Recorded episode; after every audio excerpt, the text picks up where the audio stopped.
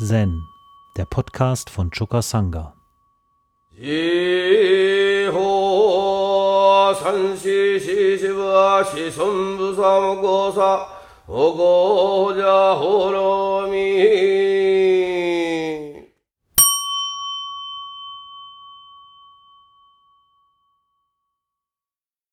In der zweiten wichtigen Koansammlung, die wir auch bearbeiten, dem Hekigan Roku, der Niederschrift von der smaragdenen Felswand.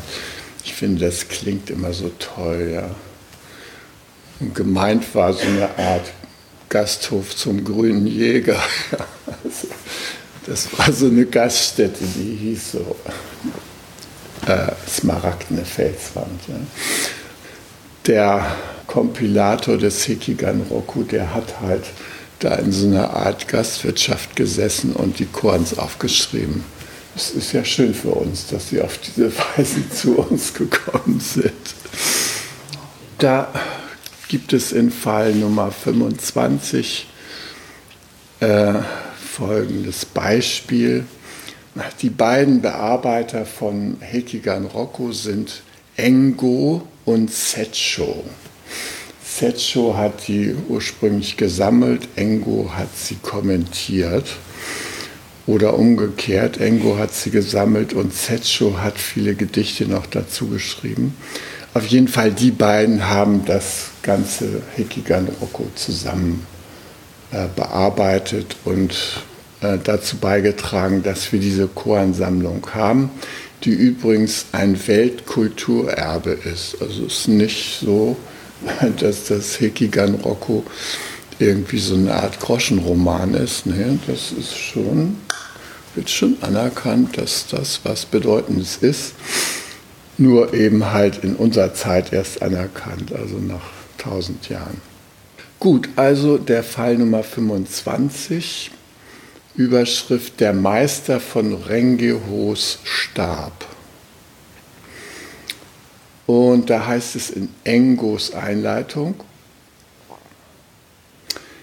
wenn die Handlung des eigenen Kies nicht in Übereinstimmung mit deinem Grad der Erleuchtung ist, fällst du in ein Meer von Gift.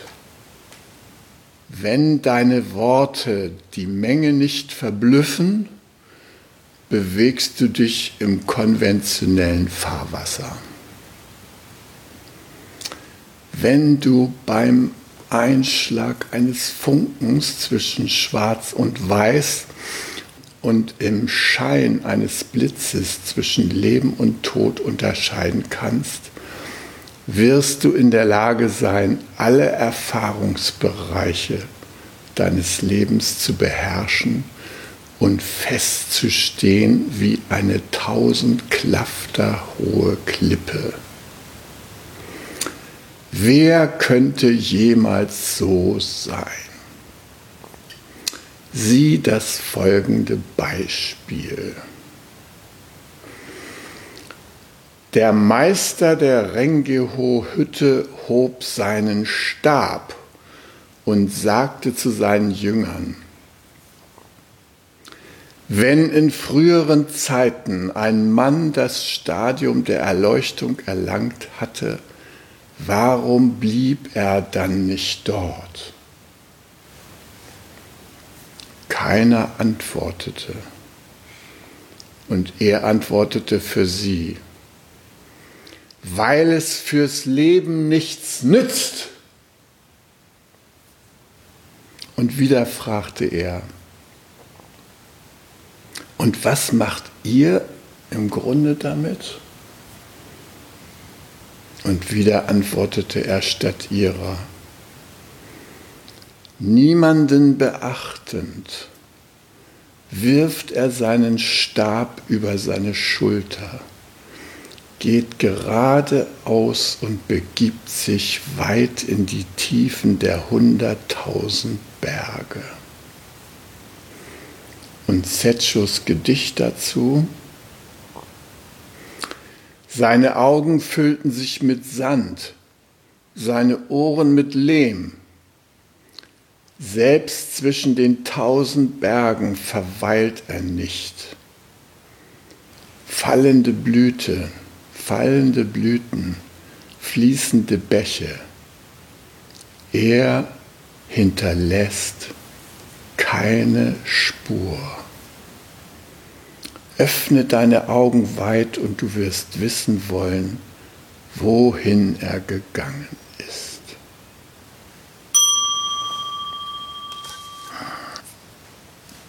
In der Einleitung ist davon die Rede, dass wenn die Handlung ausgehend vom eigenen Key, von der eigenen Mitte, nicht mit dem Erkenntnisgrad übereinstimmt, dann gibt es einen Widerspruch und den bezeichnet er hier, du fällst in ein Meer von Gift.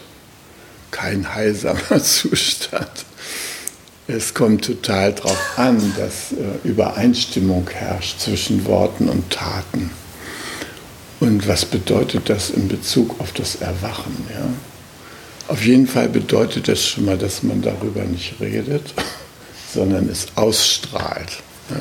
Wenn man, ich tue es nun ausnahmsweise mal, aber eigentlich ist es nicht hilfreich. Ja? Äh, ein Meister hat mal gesagt, als er angesprochen wurde, was ist eigentlich Erleuchtung, hat er zu dem Schüler zurechtweisend gesagt, wenn du dieses Wort in den Mund nimmst, solltest du dreimal den Mund ausspülen, den schlechten Geschmack davon wegbringen, ja. Und wenn das Ki präsent ist, dann verhältst du dich infolge des Erwachens nicht mehr berechenbar für die Menschen. Ja? Du bist nicht so einer, wo man das Knöpfchen A drückt und die Reaktion B folgt, wie erwartet. Ja. Ich frage mich manchmal, wie diese Apple-Leute das rausgekriegt haben, dass sie bei den Kindern mit diesen furchtbaren Geräten wie iPhone und äh, Tablets und so die inneren Knöpfe in einer Weise abgrasen, dass die die ganze Zeit nur noch im Gang der Urmenschen unterwegs sind. Ja? Also ich hatte meinen Enkel Valentin jetzt gerade mit in Kanada ne, und da hatten sich seine Eltern versprochen, dass wir endlich mal in eine äh, internetfreie Zone kommen. Ist da auch so. Aber der schlaue Bursche hatte sich alles, was er sich anschauen wollte, bereits beim nächsten äh, McDonald's auf sein Handy heruntergeladen und ging infolgedessen nicht durch den Wald mit dem interessierten Blick eines Naturliebhabers, sondern in der gebeugten Haltung eines, der versucht, vom Affen zum Menschen sich aufzurichten. Ja. Und so sehe ich also ganz viele Jugendliche heute durch die Gegend gehen. Ja. Die sind in dieser äh, affenkomischen Haltung. Da kann ich mir vorstellen, dass sogar Hunde irritiert sind. Also äh, ich weiß nicht, ob ihr die Geschichte kennt. Da begegnen sich zwei Hunde. Da sagt der eine Hund zum anderen Hund, Sag mal, stimmt das, dass alle Hunde vom Wolf abstammen? Ja, sagt der zweite Hund. Alle Hunde stammen vom Wolf ab. Und da sagt er, und unsere Herrchen, die Menschen, ja, die stammen vom Affen ab. Da sagt der erste Hund, oh, wie peinlich.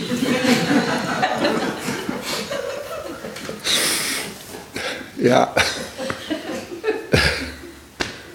Das ist eine Hundemeinung, ja, also das ist ja nicht allgemeine Meinung. Also, wie schaffen wir das, sozusagen diese Knöpfchen bei uns zu drücken, dass wir in voraussehbarer Weise reagieren?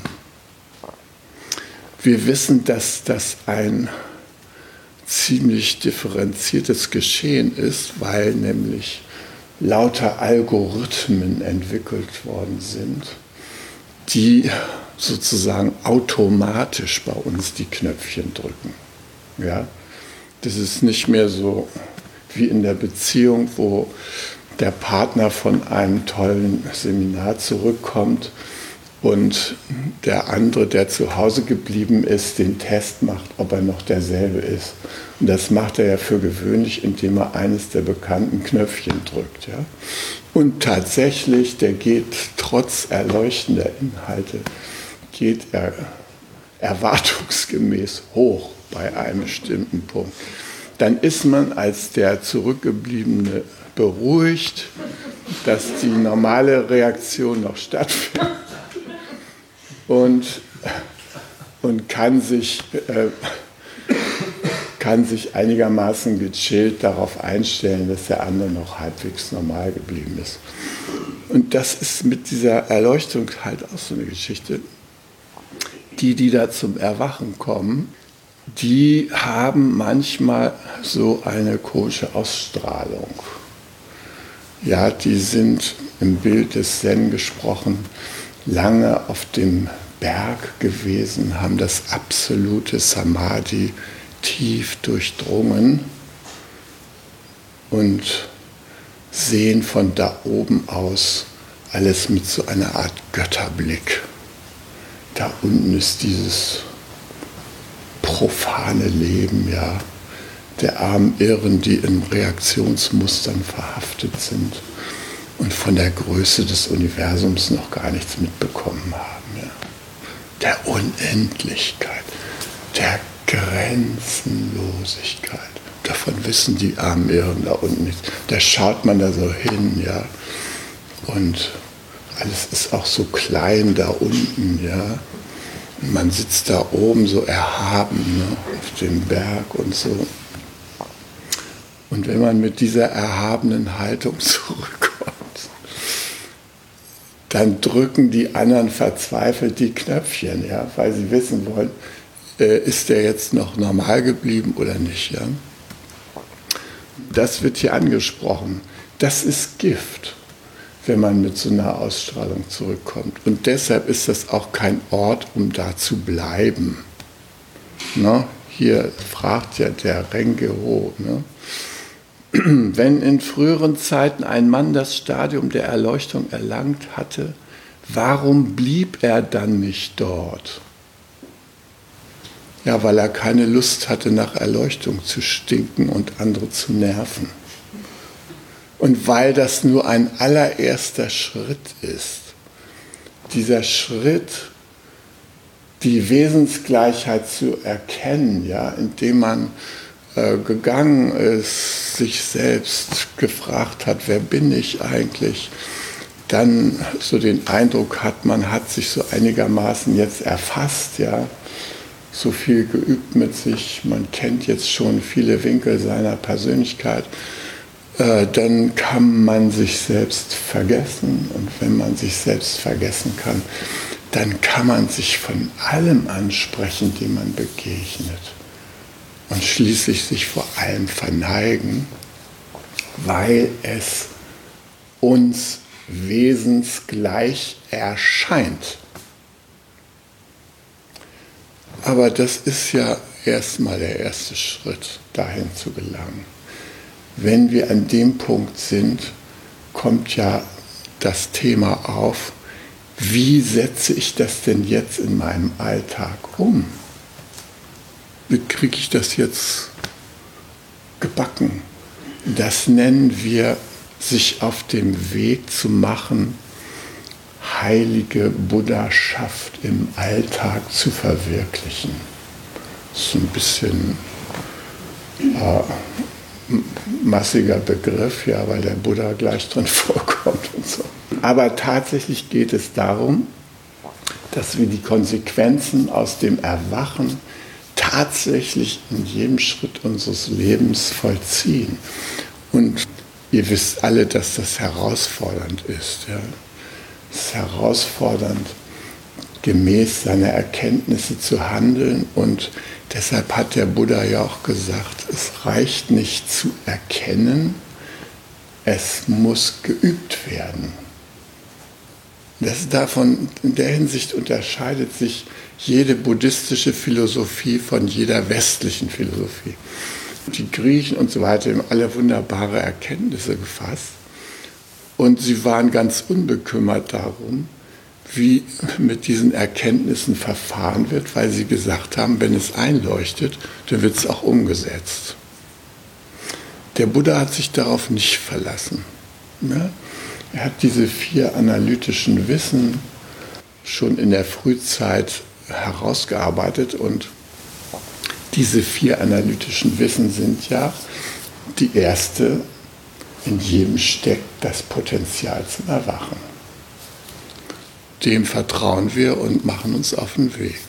Das zweite ist, die Gesetze des großen Lebens sind erkennbar und jeder kann mit diesen Gesetzen in Kontakt kommen in der Weise, dass er von ihnen durchdrungen wird und sie zur Kenntnis nimmt. Ja. Das dritte analytische Wissen bezieht sich auf die Sprache. Der Buddha hat eine sechsjährige Sprachbereinigung betrieben. Der war ja ausgebildet zum Staatslenker. Ist ja klar, er war so eine Art Jurist. Ja. Gab es damals noch nicht, aber so muss man ihn sich vorstellen. Er verhandelte, konnte mit anderen verhandeln, der war in der Kriegskunst ausgebildet, der wusste, wie man mit anderen Königen und Fürsten zu reden hat und so. Das hatte er alles gelernt und er hat bestimmt auch die Kampfsprache gelernt, die man in dem Zusammenhang sich aneignet. Und er hat sechs Jahre daran gearbeitet, diese Kampfsprache loszulassen und zu ersetzen. Zu ersetzen durch eine lebensdienliche Sprache. Und eine lebensdienliche Sprache war aus der Sicht des Buddha eine Sprache, die dem äh, Erwachen dient auf der einen Seite und gleichzeitig die die Erkenntnis des Dharma transportiert. Also der Gesetze des großen Lebens. Und damit nicht genug hat er die vierte analytische Wahrheit oder das vierte analytische Wissen formuliert, nämlich das Wissen von der Integration dieser drei anderen Weisheiten oder Wahrheiten durch Übung. Das ist ein wesentlicher Unterschied zwischen buddhistischer Philosophie und westlicher Philosophie. In der westlichen Philosophie wird nicht verlangt, dass wir das üben, was wir einsehen. Es bleibt uns überlassen können uns da inspirieren lassen. Und deshalb ist ja auch unsere Übung, die wir hier veranstalten, sowas absolut Extremes in den Augen vieler unserer Zeitgenossen. Die sagen sich, die haben doch eine Schacke, ja, die setzen sich da stundenlang hin und üben. Naja, was übt ihr denn nun? Ja? Okay, das übt ihr und das über Stunden ja, und Tage und womöglich Jahre. Wenn man das sich von außen anguckt, dann fragt man sich, sind die eigentlich gesund? Ja? Also wir hatten das Problem ja bei, der, bei den Anfängen des Lebensgartens, dass eine Nicht-Lebensgärtnerin die Bewohnerin unseres Gebietes war, eine Frau aus Berlin, ja, Notariatsgehilfin äh, und ihr Mann, Chemiker, ja, die hatten da ein Haus zum Ferienhaus ausgebaut im Lebensgarten. Und äh, die sahen uns dann, wie wir äh, aus der Sende oben rauskamen und zum Heilehaus gingen im Lebensgarten, um da zu essen. Da haben wir unten in der Küche noch gegessen, gab es einen großen Tisch, da saßen wir. Ja, und was war? Um Punkt 12 tat sich die Tür auf, nachdem man vorher schlagende Geräusche unter dem Dachboden gehört hatte. Also der war ja noch nicht schall- und wärmeisoliert, sondern da waren ja die blanken Ziegel. Mit anderen Worten, wenn da Kisako gegangen wurde, das konnte man hören, ja, außen. Ja. Das haben die auch gehört, weil die nämlich direkt daneben ihr Häuschen hatten. Ja, die haben das also gehört und die sind zum Bürgermeister gegangen und haben gesagt, das ist eine ganz böse Sekte. Die Leute, die dazugehören, die werden regelmäßig verprügelt. Und dann werden sie sehen, die kommen um 12 Uhr da aus der Tür raus und dann geht einer mit der Glocke voran und die anderen, die gucken alle nach unten und keiner darf aufgucken.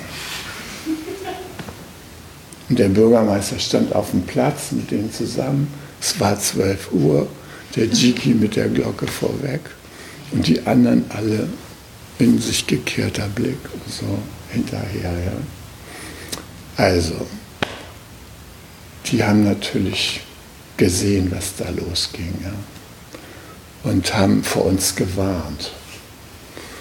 Und äh, die Kirche hat auch vor uns gewarnt, also dass da was ganz Heikles da am, am Laufen ist. Ja.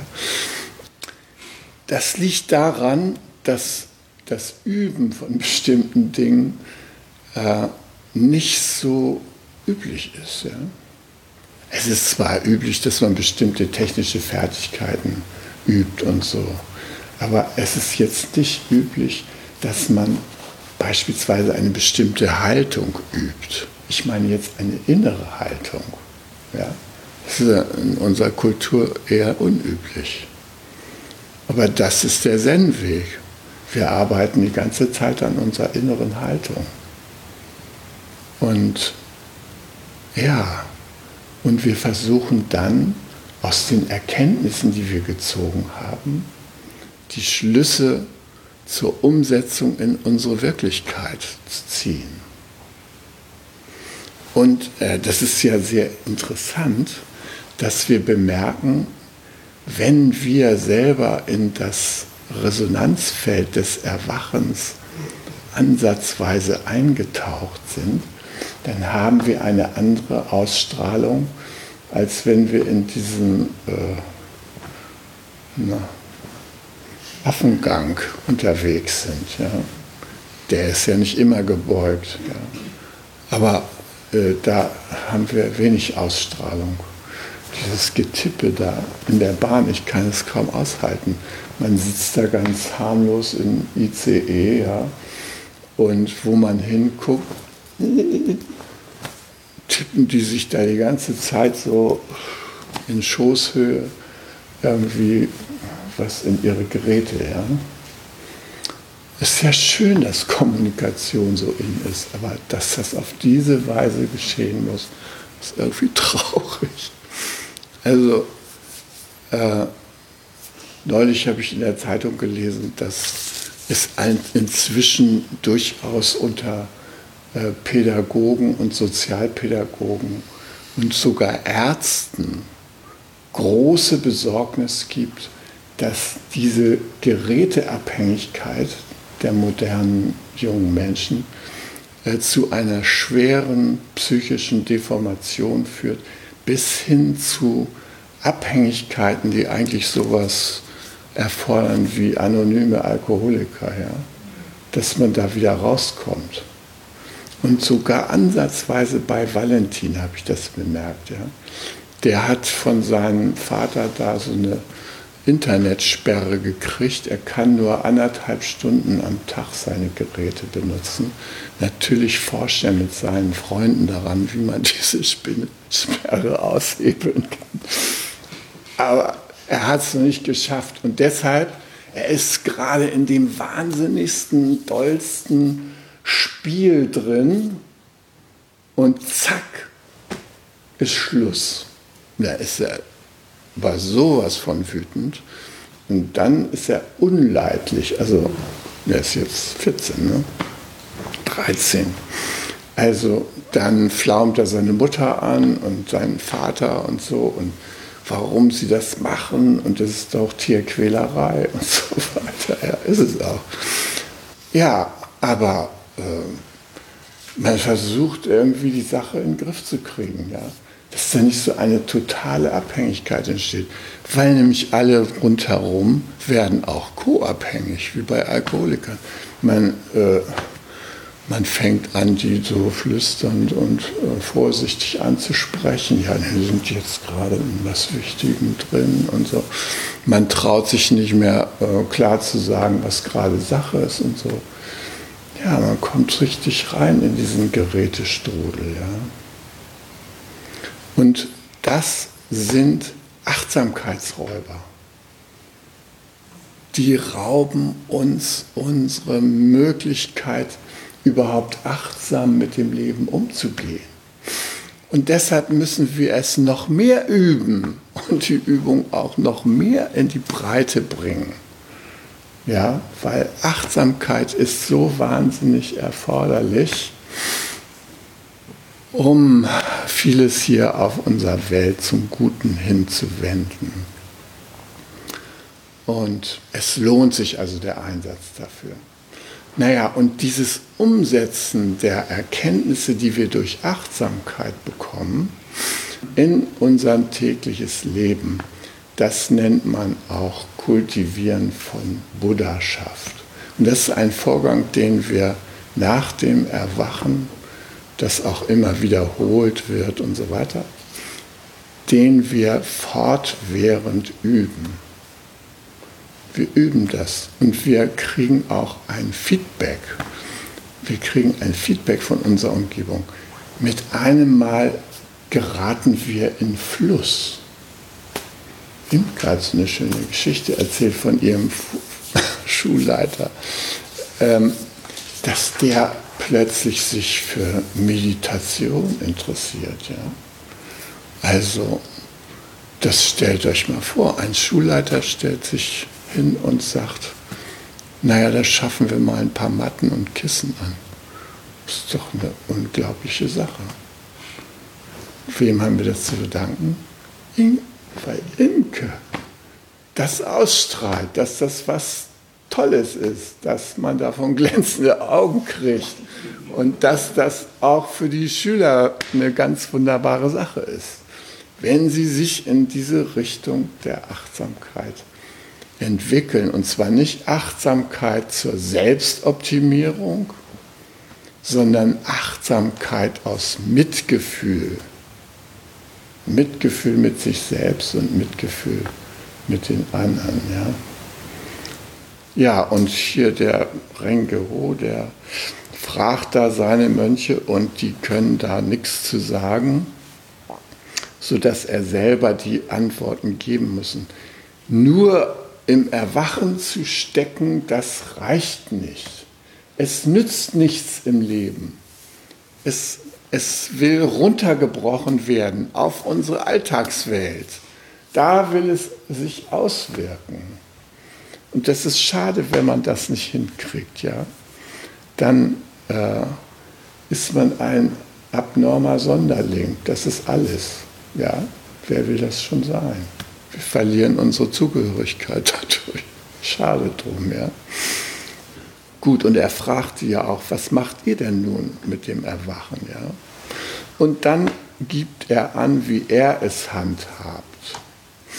Von niemandem Notiz nehmend, wirft er seinen Stab über seine Schulter, geht geradeaus und begibt sich weit in die Tiefen der 100.000 Berge.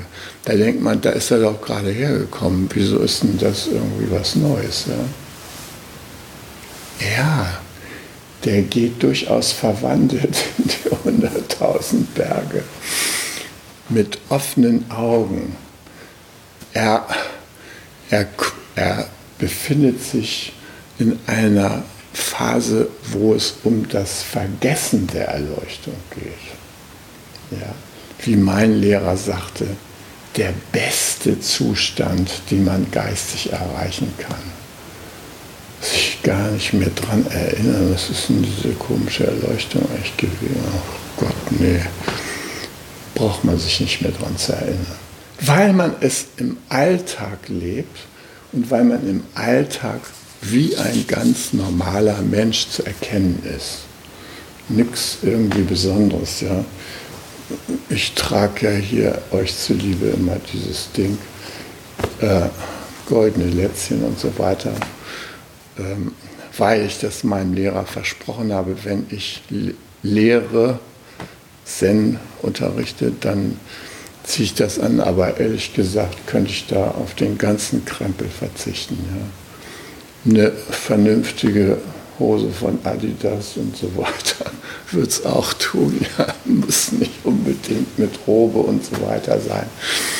Natürlich ist es auch, hat seinen Charme, seht ihr ja, wenn ihr hier guckt. Ne? Also, es ist so eine gewisse Achtsamkeit in der Kleidung und so, die dadurch zum Ausdruck kommt. Aber brauchen tun wir es eigentlich nicht. Und eigentlich ist unser Feld der Ausstrahlung das, wenn wir die Robe ausgezogen haben und uns in der Welt bewegen. Da strahlen wir. Und da üben wir Mitgefühl mit uns selbst und mit den anderen. Ich habe dieses Koran auch deshalb ausgewählt, weil ich diesen Meister Rengeho so schätze.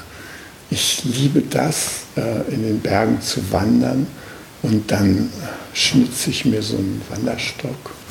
Habe ich jetzt auf Gomera auch gemacht. Also da gibt es so bambusartige Gewächse an den Gewässern und da schneidet man sich mit seinem Taschenmesser halt so ein Ding ab und macht sich daraus einen wunderbaren Wanderstab.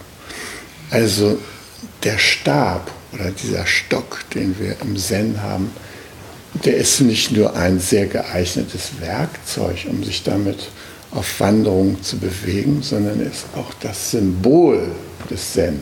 Ja? Ähm, er ist auch das spirituelle Symbol des Zen.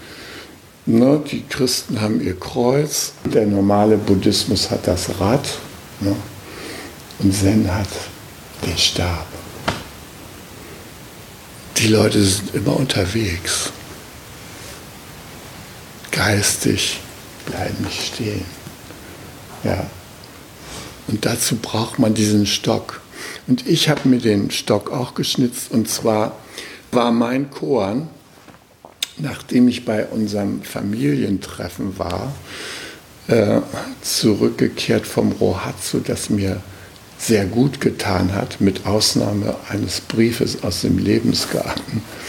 Äh, der hatte mich schockiert, aber die Session-Atmosphäre, die hatte mich darüber hinweggetragen. Und da ging es mir super gut. Und dann wollte ich nach dem Session zu diesem Familientreffen nach Hamburg fahren. Ja. Und wir haben hier noch aufgeklärt gemeinsam. Mir ging es bestens. Ja. Dann bin ich nach drüben gekommen und da lachte dieser Scheißbrief auf meinem Küchentisch. Ja. Ich habe einen Blick drauf geworfen. Ging es gleich wieder los. Und äh, mein Herz fing an zu rasen. Da musste ich die Kinder noch antreiben, dass sie ihre Klamotten packen, weil wir los wollten. Kurz und gut, ich will mich ins Auto setzen und denke, ich kann nicht fahren. Mein Herz spielt verrückt. Ja. Und äh, meine Tochter Hanna, die hatte nun gerade einen Führerschein gemacht. Da habe ich gesagt, Hanna, ich glaube, du musst uns nach Hamburg fahren. Ne? sind ja auch immer 240 Kilometer. Sagst du, aber oh, kannst du noch bis zur Autobahn fahren und so? Ich sage, ich versuch's. Naja, bin ich also bis Allertal mit letzter Kraft gefahren. Und dann hat sie übernommen und, und ist weitergefahren. Und ich hatte so ein Herzrasen. Ich kam da an und äh, meine Tochter Anna kam, die ja Ärztin ist. Und ich sage, du kannst mal kurz meinen Puls fühlen und so weiter. Und die hat so eine Apple Watch. Ne? Er hat sie mir kurz mal umgebunden und dann tuk, tuk, tuk, war da zu sehen, was da für rasende Pulse waren und so. Ne? Also sie ist dann mit so einem Alarmsystem verbunden, das sprang natürlich sofort an. Ja. Und ähm, Mensch sagt sie, wir müssen sofort in die Klinik, du musst jetzt ein EKG machen und so. Ne? Zum Glück kam äh, mit etwas Verspätung mein Bruder Stefan aus Berlin, der ist Psychotherapeut und hat lange als Notfallarzt gearbeitet. Ja. Und er fühlte meinen Puls und sagte, nee, also Kammerflimmern steht noch nicht bevor. Du äh, kannst hier noch teilnehmen an der Veranstaltung, leg dich bitte früh hin und wahrscheinlich wird dein Herz sich wieder beruhigen und so. Und mal alle meine Kinder, Papa, versprich uns, dass du nach dieser Veranstaltung zum Kardiologen gehst. Ich gesagt, verspreche ich. Und dann bin ich auf meine Weise zum Kardiologen gegangen, nämlich ich habe mich an Meister Rengero erinnert. Ich war auf Gomera, ja, und da war diese absolut gefährliche äh, Wanderung, die so mit zweimal 1000 Meter Höhenunterschied operiert und wo man wirklich sehr achtsam sein sollte. Ähm, während ich da war, einen Tag nach mir, wanderte da ein junges Mädchen hoch und da haben die, äh, dieses junge Mädchen, das hat äh, sich da verlaufen bei dem Aufstieg. Das ist das Gefährliche. Die Felsen sehen schnell überall gleich aus. Ja. Und dann gehst du da lang und da lang. Es wurde immer dunkler und dann äh, hat sie mit dem letzten Saft ihres Handys hat sie noch ge gesagt, sie hat sich verlaufen und konnte ihre GPS-Daten durchgeben. Die Mutter Italienerin, ja, La Mama, oh, meine Tochter. Die Tochter war 18. Ich habe gedacht, lass sie doch da mal oben in so einer Höhle übernachten, das ist eine interessante Erfahrung. Na, nein, Riesensuche wurde organisiert. Ne? Meine Karte haben sie sich geholt und rauf da in der Nacht, ja. Äh, der Mond schien noch nicht mal vernünftig, ja, nur so ein Viertelmond. Und äh, dann sind die da rauf und ja, am nächsten Tag hörte ich, sie haben die Tochter tatsächlich gefunden, mit Zuruf und allem Möglichen, ja, und Taschenlampen. Aber die Mutter hat sich schwer verletzt. Die hatte halt nicht diese ziegenartigen Beine, die man da am besten hat, sondern mit ihren Normalbeinen und Angst im Herzen ist sie da rumgestiegen und naja, die Tochter kam halt zurück, ja, die Mutter mit zum geschienten Knie und so weiter. Na kurz und gut, ich habe mein Alternativkardiologieprogramm da gemacht und bin da hochgegangen und habe da so eine 18 Kilometer Wanderung rauf und runter, rauf und runter, bis ich wieder zu Hause war, alles zu Fuß, mit meinem Stock. Und mein Stock hat mich dreimal echt geschützt und gerettet. Also ich bin einmal so äh, abgerutscht und habe mich dann mit dem Stock gehalten. Und der Stock ist gebogen, gerissen, aber hat gehalten. Ja? Es war so wie so ein Flitzebogen, hat mich wieder hochgeholt. Oh, habe ich mich bei meinem Stock bedankt. Also ich habe eine kleine Pause gemacht, den Stock hingelegt, meine Reise Shakuhachi rausgeholt und äh, einige Töne versucht herauszukriegen. Habe es auch geschafft. Thomas hat mich ja schon so ein bisschen auf den Geschmack gebracht und mir so ein paar Tipps gegeben, wie man das macht. Also habe ich das da gemacht. Und dann war ich so weit äh, mit meinem Stock im Rhein, dass wir die Reise fortsetzen konnten. In einer anderen Höhle habe ich mich reingesetzt und nochmal ausführlich das genossen. Da das Tolle ist, in diesen Wanderwegen ist man fast die ganze Zeit allein. Ich habe äh, auf diesen 18 Kilometern da sechs Leute oder sowas getroffen. Ja? Also so, so wenige Leute, die da wirklich hochsteigen und das machen. Naja, das Ende vom Lied war, mein Herz war top. Ja, nachher mit meinem Handy, da kann man auch mal so kurz Measure Your Heart. Ne? Gibt es so ein Programm, hältst einen Zeigefinger dran und dann sagte er, ja, ja, ist okay, ist gut, kann es weitergehen. Das war mein alternatives Kardiologieprogramm. Und das habe ich nun versucht, meinen Kindern zu erklären, dass das damit jetzt erstmal sein Bewenden haben sollte. Ja, und ähm, also mein Sohn war empört. Ich habe neulich mit ihm telefoniert. Nein, also ich werde dich wöchentlich daran erinnern und nicht eher ruhen, bevor du nicht einen Termin gemacht hast. Jetzt will ich nicht gleich zum Kardiologen gehen. Ich habe jetzt aber schon mal mit Claudia gesprochen, wenn ich jetzt demnächst in Potsdam zum Zen-Tag komme, dass sie mich nochmal abhört. Und ich habe, ähm, das ist auch nicht schön, aber ich habe so im Laufe meines Lebens so ein merkwürdiges Vorurteil gegen Ärzte entwickelt, obwohl ich ja selber welche in der Familie habe. Und ich glaube, es kommt daher, dass meine Erfahrung war, wenn ich mal zum Arzt gegangen war, man hörte nichts Gutes über sich. Irgendwie so was Bedenkliches und so.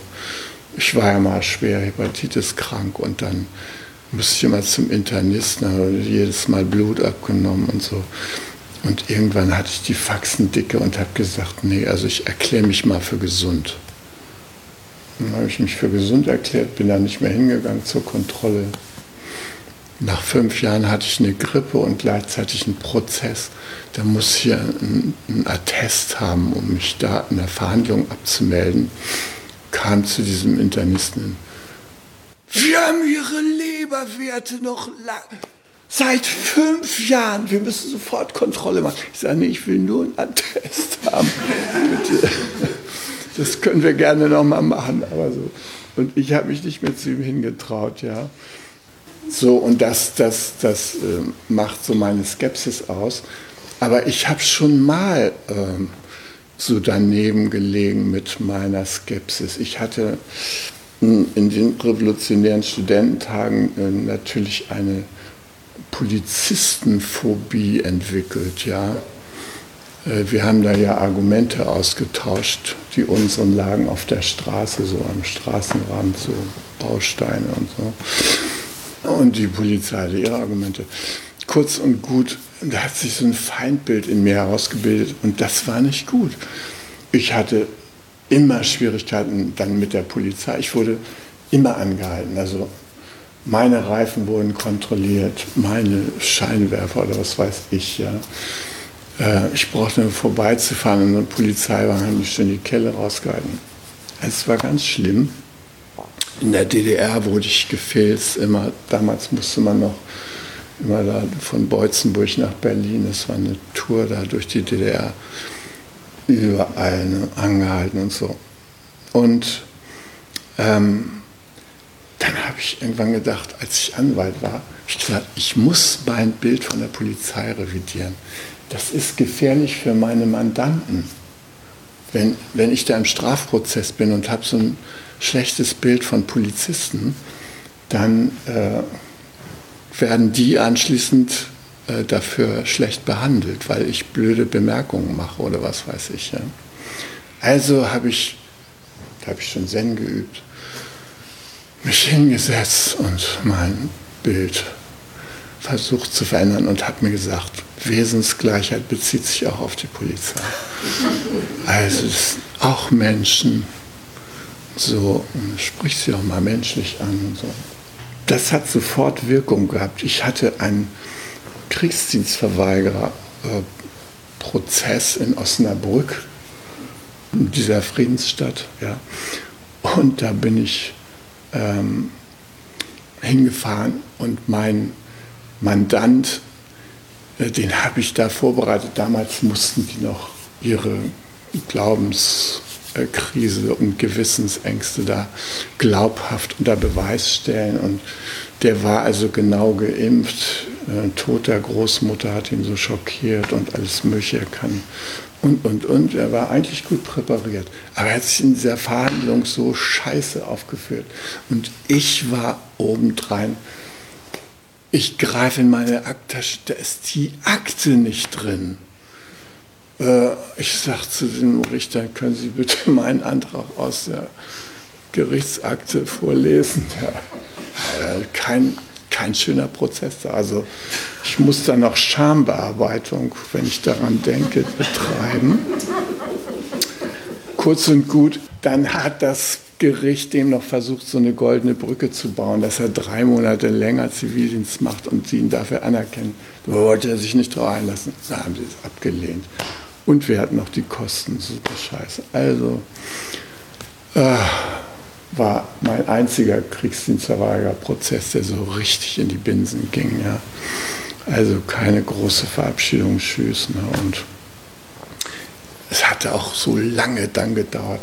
Dann bin ich zu meinem Wagen zurück und wollte jetzt auch schnell nach Hause. Ich hatte die Kinder zu übernehmen.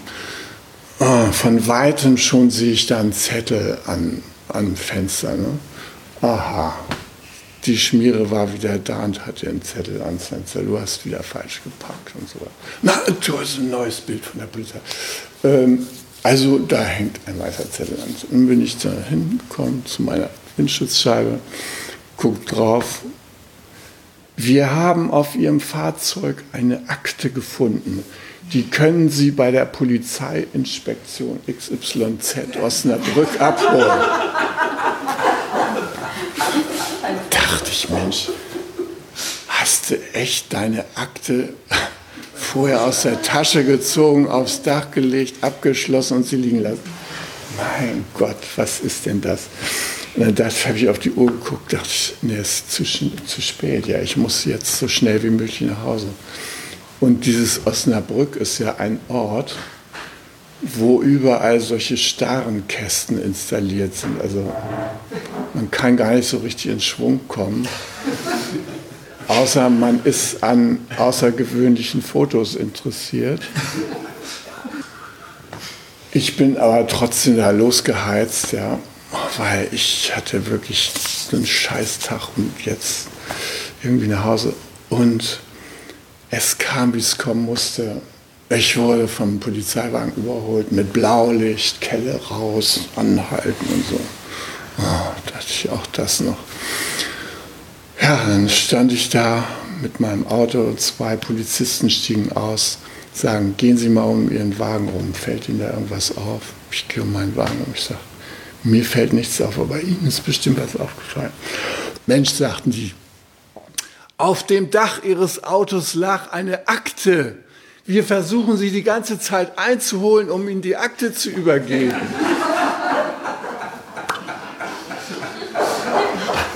Das war die Wende in dem Bild. Ich hatte nochmal mit der Polizei zu tun. Die haben im Zuge der Terroristenfahndung standen sie bei mir in der Straße und haben einen Hauseingang so überwacht. Ja.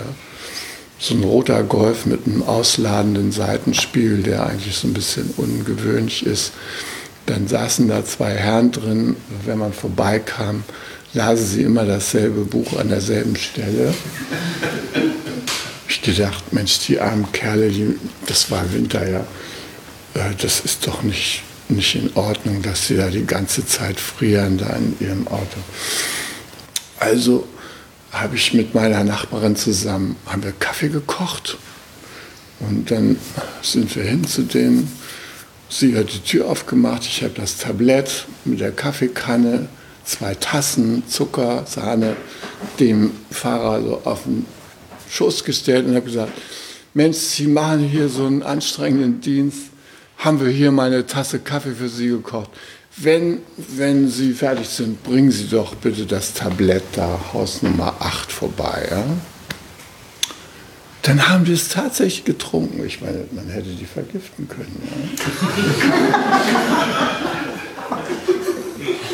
War der Verfassungsschutz, ja. Aber die kamen, dann haben sie sich umgeschaut in der Wohnung haben gesehen, da hausen Menschen, ja, alles in Ordnung, haben sich bedankt und haben die Beobachtung eingestellt. Also ihr seht, man kann so sein Umfeld durch Arbeit an der inneren Haltung sehr stark beeinflussen.